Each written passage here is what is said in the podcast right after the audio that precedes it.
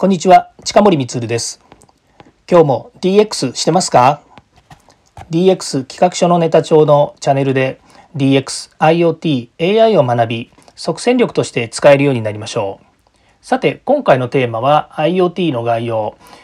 技術革新による物理的な保存手段ですね。これについてお話をさせていただきたいなというふうに思います。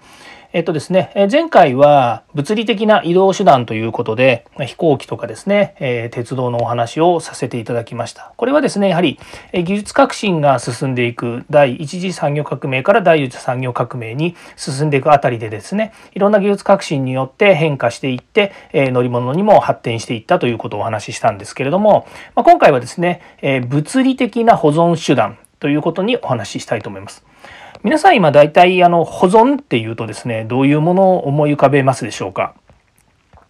そうですね。えまあ、大体ですね、今皆さん、あのハードディスクとかですね、パソコンの中のデータとかっていうとハードディスクに収めるとか、それから写真ですと、えカメラで撮ってそのまま、えー、メモリーカードですね、そちらの方に画像を保存しておくとかですね。もう昨今ですね、例えば紙で印刷するっていうのが真っ先に来るっていうものはなかなかないですね。あの、業績機関に行くとですね、えー、まあ、いろんな公的書類とかはプリントしてもらってくるとかっていうのがありますので、あと、ね、いろんな会社の書類とかですよね。こういったものはもう紙でとかっていうのはありますけれども、やっぱり率先してできる限りなんとなくクラウドに保存したり、まあ、ハードディスクに保存したりというふうなことがあるんじゃないのかなというふうに思います。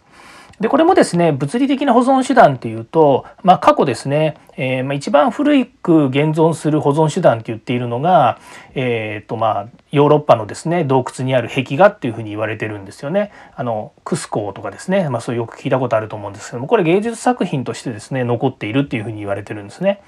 でその時に何にこう保存してたかっていうとですねまあ、大体こう石とかですね壁とかですねそれからまあえー、木とかですねそういったものにですね何かしらの炭とかですねそれから土とかで色のつくもので、まあ、あの転写してたっていうことになるわけですね。まあ、それから第一次産業革命あたりからですね、えー、今度紙っていうものができてきまして、まあ、第一次前から出てるんだと思いますけど、えー、と紙というものがありましてで、え、紙の上に書くようになって保存すると、まあ、インキとかっていうのも当然開発されたということになると思いますが、まあ、そうするとですね今度ん？えー、紙と鉛筆は第一次産業革命よりうんと前ですね。すいません。えっ、ー、とですね、次に、えっ、ー、と、データというものに保存するということになると、もうこれはですね、完全に、えー、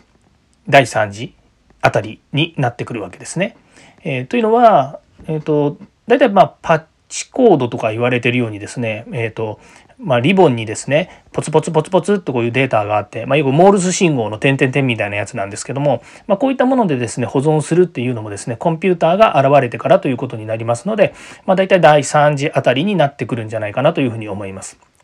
で、最近はですね、えー、先ほどちょっと言いましたけれども、もうメモリーのデータとかですね、それからクラウドというものに今度保存をするということになってですね、まあ、何がその物理的な保存かっていうことになりますと、今まで例えば紙のものであれば、えー、書けば書くほど、持てば持つほどかさばるわけですよね。頭の中に保存をするんであれば別ですけれども、そういった紙とか書類に残しておくっていうことになると、もう、えー年数が経って何かしらの、えー、まあ、そうですねこう、えー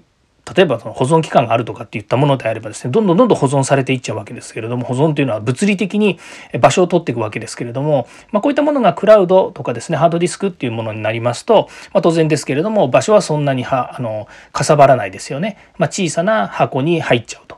で、これはま外で借りてるですね、今度、サーバーとかに借りてたりするとですね、あの自分家にも置かなくてよくなる、会社にも置かなくてもよくなるので、ま、そういった物理的なですね、保存場所も会社になくてもいいということになるわけですね。ただしま困ったことがありましてですねあのクラウドがどんどんこうできてくると、まあ、当然ですけど容量をどんどんどんどんこう使っていくわけですよね今まで保存したものをが何でしょうね。紙だったらお部屋とかですね。あの倉庫とかっていうとこに保存してたんですけど今度はそれがデータとして保存されるんですから当然そういった場所を借りなきゃいけないとかですね。それから、まあ、どこにあるのか分かりませんけどもしっかり管理してると思いつつもですね、えーと、そのデータを、ま整理するっていった時にですね、まあ、かなり膨大な量になっていくということで、まあ、整理はしないのかもしれませんね。あ、そういうにはとですねあとクラウドもですねいろんな種類いろんなサービスが出てきますのでそれこそ3つ4つ会社としてまたは個人としてもですねあの契約して使っていくということになりますと、まあ、どれが最新でどれが最新じゃないのかっていうのもいちいち管理しなくちゃいけなくなってきますね。で、こういうのもですね、やっぱりこれからの技術革新によってですね、あの、どんどん、えー、便利な方に変わっていくんじゃないかなというふうに思いますけども、現時点においては、まあ私個人的に言うとですね、結構めんどくさいんですよね。やっぱり管理するのが。もう書類どれが最新かなんていうのもね、あの、世代管理っていうふうにできるツールもあったりするんですけども、まあ、個人的にはですね、大体まあフォルダーに名前付けて入れて、あと日付書いてとかっていうふうにして、で、自動保存しているといつ保存したのかっていうのを見てですね、新しいか古いかっていうのを判断するんですけれども、やっぱりこれ個人の話であって、組織の話とか、まあ、あの、他のね、皆さんと一緒にやってる場合って、なかなかこれ難しいんですよね。ということで、今、物理的な保存手段もどんどん変化しつつある中でですね、まあ、ますますですね、分かりにくい社会がやってくる可能性もあるというお話です。はい、今日ちょっと長くなりましたね。えー、次回も DX に役立つ話題を提供していきます。よかったらいいね、フォロー、コメントをお願いいたします。ではまた。